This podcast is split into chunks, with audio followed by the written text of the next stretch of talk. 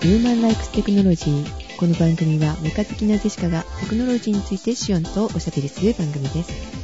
お届けするのは、フィットハイブリッドに試乗してきたよ。のジェシカと、 5000円、えー、なくしちゃったよ、シオンです。こんばんは。こんばんは。え、どうしたの落としたのいやー、多分、もしかすると、落とすんやったら、財布から出した時で、うん。あ、落とした形跡っていうか、落としたかどうかわからないんで、あとは、あの、支払いする時に、千円札にくっついてたかもっていう。はい、あの、皆さんね、あの、お会計の時には、出す時に、必ず、どんなに時間がなくても、一枚一枚確認しましょう。え、去年も落とさなかったっけシオンさん。え、それは財布丸ごとじゃなかったっけあかんな、もうあかんな。気をつけようね。んはい、晩ご飯はそうめ んです。えそれ5000円落としたからあの、うん、豪華な食事は取れなくなりました。一トン、一トうん。乗ってきたのよ。発売された翌日に、えー試乗車があるだろうなっていうところに行ってきたんだけど、ン。ほうほう。自転車で行ってきたのよ。えええ自転車で、えっと、ホンダのホンディダーラーの、に行ったのね。その、市場ができるところに自転車で行った行とっ。たのよ。うん。うん。私が自転車で来たせいかどうかよくわかんないんだけど、相手にされず、は声かけてこなかったのね。で、まあ、こっちから声かけたんだけ ど。で、試乗車あるんですかって言ったら、ありますよって。なんかね、とってもやる気がないお店で、そこ。皆さんね、営業の方も、なんか整備の方も、自分の車なのか、お店の車なんかわかんないんだけど、磨いてて。あ。うんうん。で、女性はもうなんか、事務所の奥の方にいてね。ああ、あの、日産ではありえないですね。あー、そうですか。あの、とりあえず来たら、こう、寄ってくるみたいなね。うんトヨタは、あの、もう、くんなぐらいの雰囲気を出してますけどね。あー普通ね、そんな感じなんだけどね、あの発売前に行った別のお店でも、もうあのすごいあのよ寄ってきてっていうか、すごい親切にしてもらったんですけど、ほはい今回のはね、本当にね、なんてやる気がないなっていうお店行っちゃって、 うんうん。で、あの、試乗させてくださいっていうのも 言いにくくって、うん。その日はあの帰りました。まあいいやと思って、パンフレットだけもらってね、ああ。で、あああるのもそこ、白と黒の車しかなくって、で、な白と黒。はうい。んで中をちょっと見るとカーナビのところなんかもあの何も乗ってないガランドの状態だったんでちょっとえカーナビって普通どこに乗ってるんですかは運転席と助手席の間あ、はあはあはあ、うちのね、担当エグゼカスタムには、はいカーナビがようやく最近ついたんですよ。おおはい、運転席と助手席の間の窓側にはあの置いてあるんですよね。うんうんうんじゃなくて、あの、オーディオパネルみたいなあたりですね。そうそうそうそう中にねそうでそこがだからガランドになってるからうんうん。操作性もそれもちょっと確かめたいなと思ってたもんなので、まあ、他のお店に行こうかということで翌日他の店に行きましたこうそうすると、至れり尽くせりの歓迎を受けまして何なんですかね、すっごい売り上げが良くって、もうんう今月働かんでいいやぐらいの店やったんですかね。じゃないみたいな。うん、店構えはほら、似たような感じでしょみんなディーラーってね。見かけじゃちょっとわからなかったのよ。そなうんですねかね、家族系っぽいね、 特定郵便局みたいな感じですかね。勧郵便局みたいだったんですかね。で、すぐ試乗させてもらいました。はいはい。あの、色もね、そこはね、ブルーとかありまして、おうまあ私が見なかった黄色と赤はなかったんですけど、 またなんかあの目立つ色ですね。そうですね。うん。あの、せめてあの、なんか色見本みたいのがあるかなと思ったんですけど、それもなかったので、はい。まあ、それを確かめられなかったんですけども、まあ、運転はできました、ハイブリッドの方。ハイブリッド。はいはい。ハイブリッドの 1500cc。 1500っはい、てことは1.5ですね。そうです。噂の 36.4kg リッターあたりね。うんうん。お店の話だとね、燃費ね、街走りする分には、この燃費は出ないだろうっていう話でした。あ特にジェシカの住んでるところって坂が多いし渋滞は多いしでいうので、ちょっと燃費伸びないだろうねって言われて、あ。うんうん。はい。まずね、エンジンかけようと思ったらさ、今の車ってキーがないのね。あ、キーレスエントリーで、なんかスイッチとかでかけるやつですかそう、ボタンを押してスタートなんだけど、ブレーキ踏んでないとボタン押せないとかですよね。あーあ、ジェシカいつもブレーキ踏んでからしかエンジンかけないから、それちょっとわかんなかったんだけど、しか、ブレーキ踏んだら、うんあの、エンジンスタートのボタンが点灯して押せるよっていう状態になるはずなんですあよ。あ、そうなんですね。確か。ちょっとそこら辺ちょっとわからなかったですけど、まあ、スタートボタンを押しました。はい。押したけど、エンジンブルブルっていうかかる音とかも何もなくシーンとしてるので、大丈夫これかかってんですかって何回も聞いたんですよね。まあ、最初からエンジン回す必要ないですからね。そうだよね。はい。うん。ほとんどなんか電気で走るからって言われましたね。うんうん。で、まあ電気で走ってるのか、エンジンに切り替わったのかっていうタイミングがジェシカはよくわからないうちに、あの、試乗終わっちゃったんですけど、はい。一番変わってるなと思ったのが、シフトレバはい。ーの操作性がハイブリッドタッチパネル。立ち上がってるしではなかったんですけど、まあ、ニュートラルに入れて、ドライブの方にちょっと右に押して下に押しみたいな感じでするんですけど、パッて手離すと、普通だとその位置に留まるじゃないまあ、マニュアルやったらそうですね。うん。で、それがね、パコンって真ん中に位置に戻っちゃうのね。入力したら初期位置に戻ると。それがなんかジョイスティック的な感じ。こう手応えもないですしね、あんまりね。おーあと、止まってスタートするまでの、あの、ロスがあんまりない感じでスッと行くんですよ。うんうん。あ、しゅんさんが言ってたよね。んアイドリングストップがついてると、えっ、と、信号のところで止まったりとかするときに、すごいストレスがあるって言って。あーデミオの時はそうですね。うんはい。あのー、話してから一瞬、一瞬っていうか0.3から5秒ぐらいラグがあると。それがちょっとイライラするって聞いてたんで、どんな具合かなと思ったんですけども、それはなかったですね。 だってエンジンかけなくていいですもんね。そうだね。はい。はい。それがないせいで、えっ、と、ストレスなく信号からのスタートは切れました。うんうん。ただね、はい。レスポンスが悪いっていうかな。アクセルを踏んでからうん。あまりこうついてこない感じ。割とじわーっといく感じですよね。スピードが乗るのが遅い。あー機械じゃないんで、んその、踏む量に対して、ここまで上げるっていう上がり幅は自動で調整されるんですよね。あー、なるほど。だから機械式やったら、うんグンって踏んだらそこまでガッて上がるんですけど、うん。そういうのはないですよね。うん。まあ、そういうフィーリングにしてるのもあるのかもしれないんですけど、それに対してですね、ブレーキはすっごい効く。 怖くて、ちょっと踏んだつもりだけど、ガコンって止まるのよ。あ まあ、乗り心地は、あの、静かで、良かったです。ーあのね、うん。 1.5リッターのやつはう、ん。普通のハイブリッドじゃないですか。はい。 1.3リットルのやつはあるでしょはい。あれがね、普通のバッテリー以外にキャパシタ使ってるらしいんですよ。何ですかキャパシタって。キャパシタはね、でっかいコンデンサーみたいなやつです。ほ簡単に言うと、バッテリー系の電池じゃなくて、うん電化の状態でう。うん。電気を保存するシステムです。えっ、とね、これハイブリッドになると思うんですけど、なぜかガソリンモデルって書いてありますね。あえっ、とね、うんキャパシタ電源アイドリングストップシステムっていうのが、あの、採用されると。ー、うん。これが、あの、燃費26なんですけど、うんあの、スタート時とストップ時に、その、キャパシタから電気をもらって動かすのと、まあ、うん回生ブレーキ、回生による、あの、電力回収ですね。うん。うん、ブレーキにかけたら、あの、電気が充電されると。じゃあ、電池積んでるってことだよねリチウムイオンいや、リチウムイオンはバッテリーなんですよ。バッテリーは、あの、化学物質の状態で電気を保存するシステムです。うんうん。じゃなくて、イメージ的には静電気を帯びてるようなもんです。静電気を保存してるって感じですね。え、それはフィットだけ今そういう風なシステムって。あーキャパシタ採用のモデルは私はこれ初めて聞きましたね。松田があの、キャパシタのハイブリッド開発してるっていうのは聞いたことあるんですけど、あの、もしかしたらそっちの方が向くんじゃないかなとちょっと思うんですけど、あピは26ぐらいです。価格差がね、ハイブリッドとガソリン車のはい。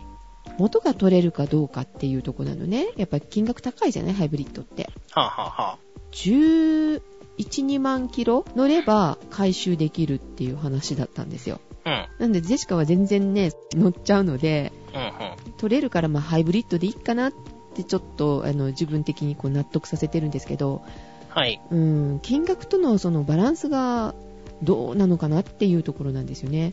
で、うその1300で26、 26ですねうんはい出るのであれば、もともとの価格が安いですしね、150万ぐらいで買えるかな。だから、あとは、その、キャパシタの特性とか、どういう時に有利かっていうのをうん。聞いてみるといいかもしれないですね。あ、そうですね。バッテリーとかの、ああいう普通のリチウムイオンとかニッケル水素に比べて、どういうところが特徴かっていうと、うん。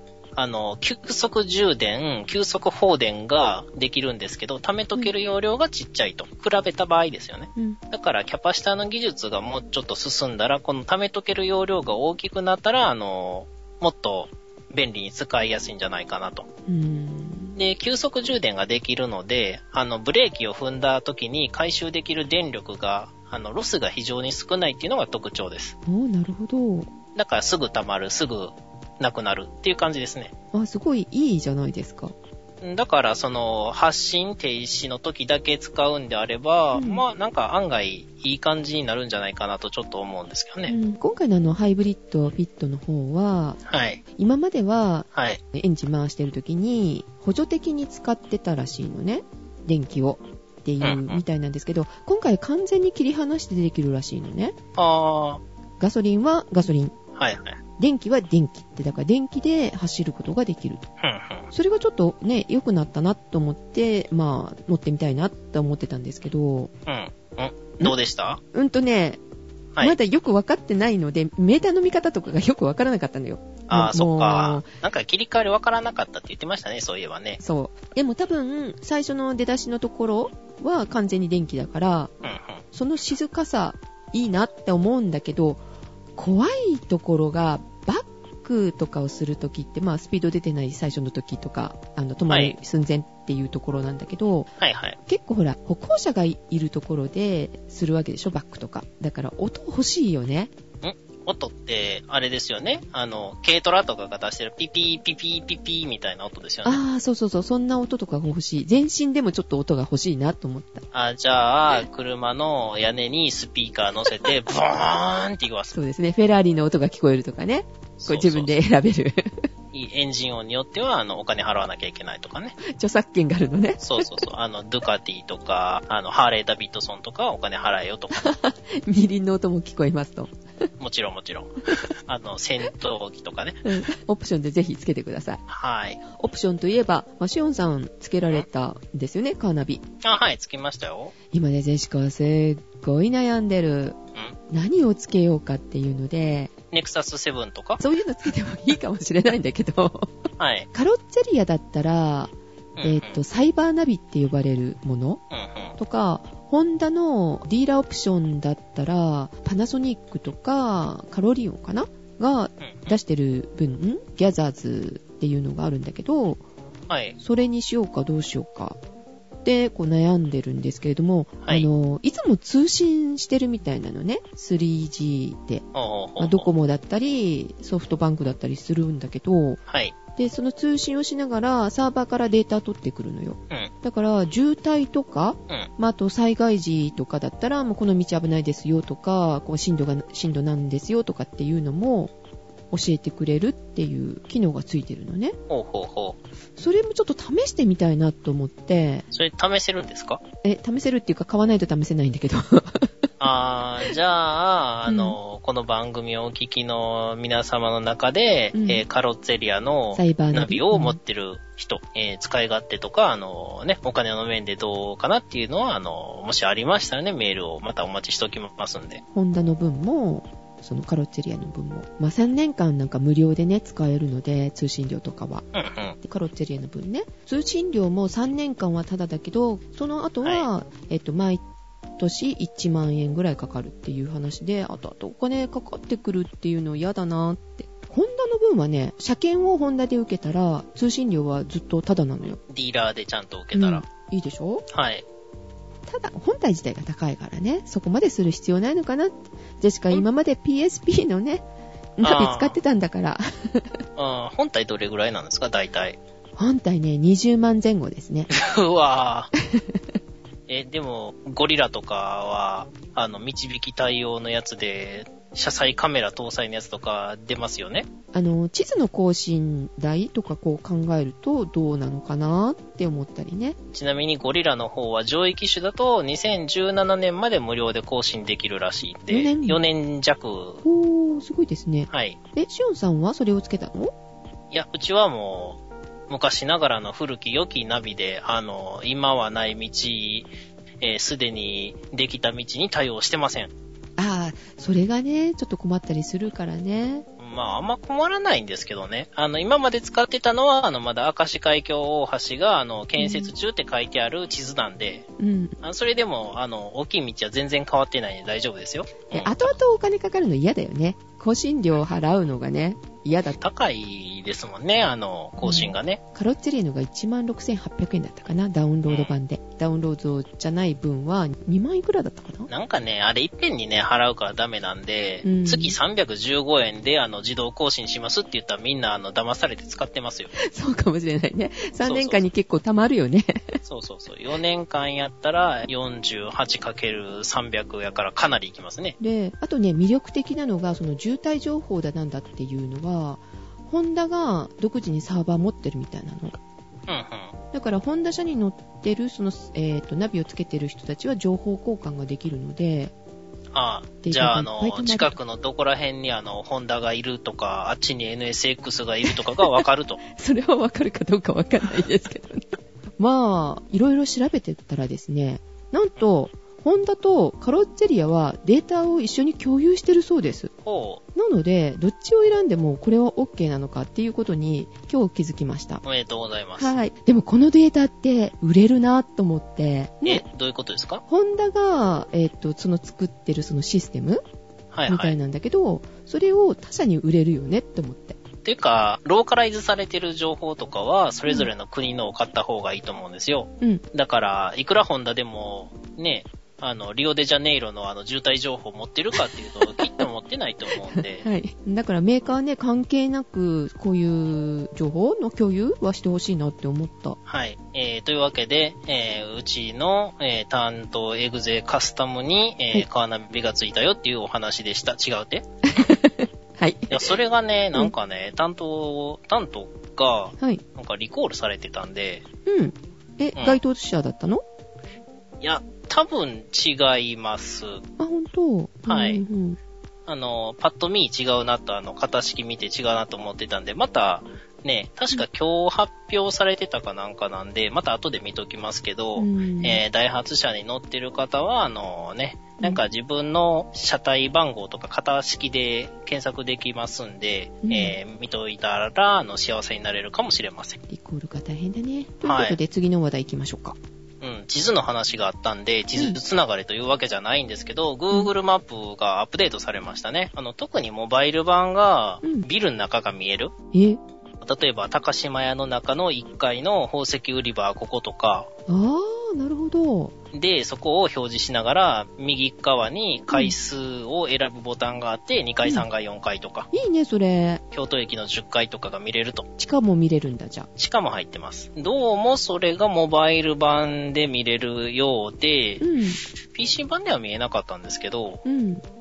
で、PC 版でも衛星からの画像が一新されまして、非常に綺麗になりました。淡路島は綺麗になってなかったです。まあ、順々にっていうことでしょうね。いやー、もう無理なんじゃないですかね。あ、本当うん。でね、何が特徴かっていうと、今まで見えてた雲とか、うん。影とかを、あの、うん消しちゃいましたと。なんか同じところを映してる画像で、かかってへん部分だけを処理して合成して作ったみたいです。見やすいってこと。そうですね、多少見やすいです。なんか気持ち悪いぐらい雲がなくてう、ん。気持ち悪いです。そうですか。んでね、あとオフライン機能がなくなりました。オフライン機能っていうのは、この周辺の地図をオフラインで使用するみたいな機能があったんですよ。うん。そういうボタンがなくなって、うん。あの、隠しコマンドか何かわからないんですけど、はい OK マップってこう、打ち込んだら、うんなんか保存できるようになりましたね。あ、そうなの。うん。ただし日本は対応してませんので、あらら。これなんかあの、地図を提供してる会社との著作権の絡みみたいですね。残念ですね、日本は。じゃあ。そうですね。まあなんか、あの、海外にお住まいの方とかね、OK マップっていうのを打ち込んだら、オフラインでもまた多少使えるようになってますんで、使い方はまあなんか検索していただいたらすぐ出てきます。はい。なんか口で説明するの結構難し そうなんで。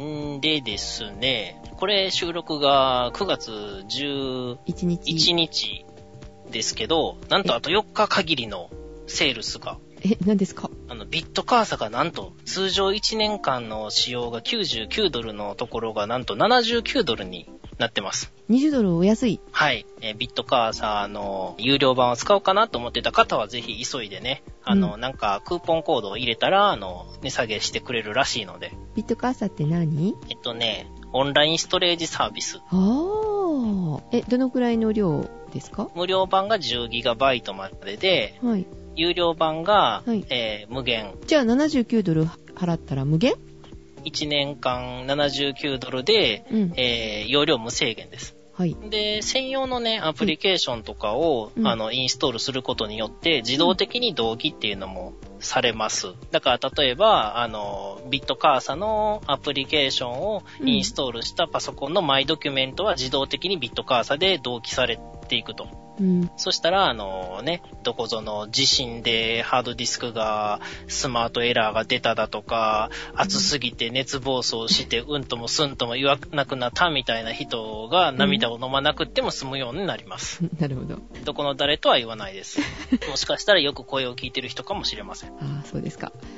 えー、今ちょっとね、円高なので、あ、そうなんですかうん、ちょっとね、あれですけど、絵の値段見てなかった。うん円今高日円安、ん円円高円高円高だと79ドルが安くなる。えっ、と、100円です、今。円安いつまり79ドルが7900円ぐらいですと。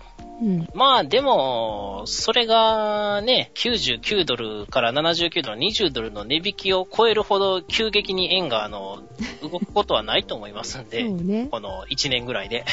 狙ってた人はやってみたらどうですかね。ちなみにあの、iOS とかうん Android にも確か対応してるアプリケーションがあったはずなんで、うん。まあその辺からでもね、あの自動で保存ができます。で、ドロップボックスとかと違うところが、えーファイル自体が暗号化されて保存されるらしいです。うん。なので、まあ、ちょっと覗き見られても大丈夫と、その物理的な状態をね。うん。まあ、というわけでビットカーサ急げ。ー、すげ。配信を急ぎます。はーい。はいえー、というわけで、はいえっとね、リコが、なんか全天球撮影可能なカメラ全天球簡単に言うと360度撮影可能ですね。んまあ、あの、Google マップのそれこそストリートビューでぐるぐるぐるって回せるじゃないですか。はい。あれを1回で撮影できるような感じです。 1回で撮影自分がくるーって回るの、いや、1回で大丈夫らしいですよ。え、どういうことカメラが丸いの、そうですね。すっごい魚眼レンズを、うん。あの、背中合わせで2つ装備してます。ちょっとなんか想像がつかないですけど、あの、スティック状なんですよね、このカメラが。ウルトラマンとかの変身シーンみたいに腕を上に上げて、あの、スティック状のやつをえいってやってポチってボタンを押したら、あの、周囲の様子が撮影できると。普通のカメラの形を持っちゃダメなんですね。あーそうですね。ハーモニカに、あの、レンズついてるような感じです。形的には。形とちょっとサイズ的には。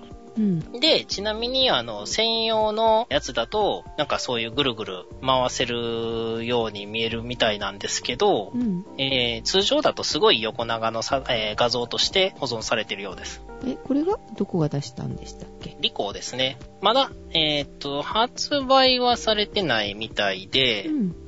えっ、と、ドイツのベルリンの IFA2013 で発表されました。面うん白いですね。世界初。世界初らしいですね。うん。 Google の Google カメラは違うのかなあれは上は撮れないんかなまあ他にもあのスマートフォンにね、ワイヤレス転送されたりとかう、ん。マイクロソフトのアプリと接続できる機能があったりとかですね。はい。まあいろいろちょこちょこ面白そうな感じですね。これ多分 Google マップとかああいうところのうん。なんか撮影に使うと面白いですよね。一般的にはちょっと使いづらいっていうか、何に使うんだろうと思うんだけど、ちょ えっ、とね、山登りした時とか良さそうですよ。っと限られるわけよね、やっぱりね。まああんまり部屋の中とかは撮れないで すね。うん。カメラもすごいね。なんか、いろいろ面白いのが出てきてるんで、最近ね、うんあの、殺像素子がどんどん大きくなってるやつが、あの、うん流行ってきてますね。うん。えー動向を見守りたいと思います。またね、カメラ、あの、狙ってるやつがあるんで、お金ができて買ったら、あの、レビューしたいなと。お待ちしてます。はい。ということで、映画映画映画なんか見ました最近見てない。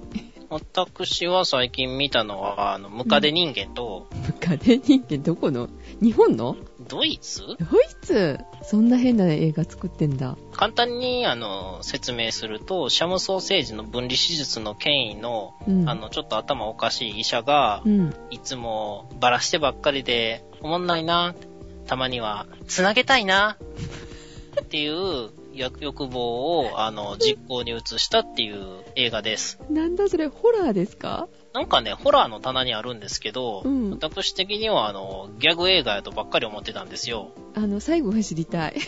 え、最後つなげて最後、その人たちはどうなるの最後は、あの、まあ、いろいろとね、あの、リアルに想像すると、あの、おえってなる人がたくさんいるんで、お食事中の人とかは、あの、今すぐ切ってくださいね。はい。いや、ムカデのつなげ方で、だから、口とお尻をつなげれば、あの、一本になるやんっていう感じなんですよ。口とお尻をつないじゃったの。そうそうそう。でで、あの、ペットのように可愛がるわけですよ。うん。あの、ポストの新聞を取ってくるんだ、さあ、とか言って。それさ、ちなみに何人ぐらいつなげてんのえっ、と、ワンでは3人ですね。え、ワンで割って、それ何パート1、パート2とかあるのえっ、と、3部作あるらしいでうす。ぃー。 そう、好きだ。えー、2は、あの、純真作で見てないです。あーじゃあ、それ性別はどうなってるんですかえっ、と、戦闘男、2番目女、3番目女でしたね。そうですか。で、まあ、あの、その、ペットに、ね、飼い犬に手を噛まれるみたいにして反逆に遭うと。うん。さあ、ムカデ人間は、あの、無事脱出できるのか、それとも、博士は、あの、無事に、あの、警察の魔の手から逃れられる のか、みたいな。でも3部まで続くっていうことは、っていうことですね。いや、ここはネタバレで、はい。 2は人が全然違います。ああ、そうなんですか。 2の導入だけ、あの、あらすじを見たんですけど、うんそのムカデ人間をやった1の博士に憧れた人が2の主人公です。ああ、なるほど。 そうそうそう。だでも、人気あったのかしらね。3部作まで作れたって。あー大人気で、最初 DVD でしか発売しないつもりが、あの、人気ありすぎて、劇場上映したらしいですよ。ああ、そうですか。はい。ちょっとじゃあ探しに行ってみようかな、久しぶりに。いや、それが、まあ、あの、実店舗では一切見当たらず、え、なんあと、の、ゲオオンラインでようやく借りれたという。あの、シオンさんが探すのって結構そういうの多いよね。そうですね。稲川淳二の、ちょっと昔の恐怖の現場シリーズの2003年に出たやつとかを調べてても、全然、あの、店舗に置いてないんですよね。あとなんだっけ、ほら、こたつの。バトルヒーターは、あれは、あの、そもそも DVD 化されてなくて VHS しかないんで、ああ、そうだそうだ。うん、あれは VHS が置いてある既得なあの実店舗に行ってようやく探し出しましたけどね。じゃあ、借りたい方は、ゲオオンラインで。 そうそう。はいあの、ムカデ人間っていう題なのね。ムカデ人間です。ムカデはカタカナでいいです。ドイツの映画だそうです。言い忘れてた。ミク携帯買いましたよ。えー、あ、もう手元にあるのいや、あの、予約だけですけど、えーっと、いつだったっけ ?15?18? 10 18日発売。まだちょっとあるみたいですよね。ネット上で見た感じでそは。うですね。エコールリラに行ったら普通に置いてありました。エコールリラは岡場のあの、コープとダイエーがくっついてると こですね。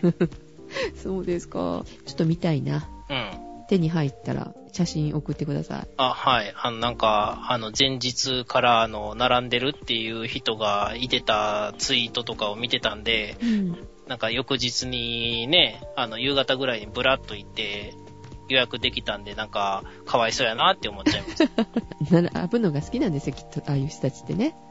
前の日から並んでますからね。あ、電話といえば、はい iPhone、新しい iPhone の発表がありましたけど、おうドコモからも出るそうですね。出るみたいですね。ということでお、買おうかなって思ってますが。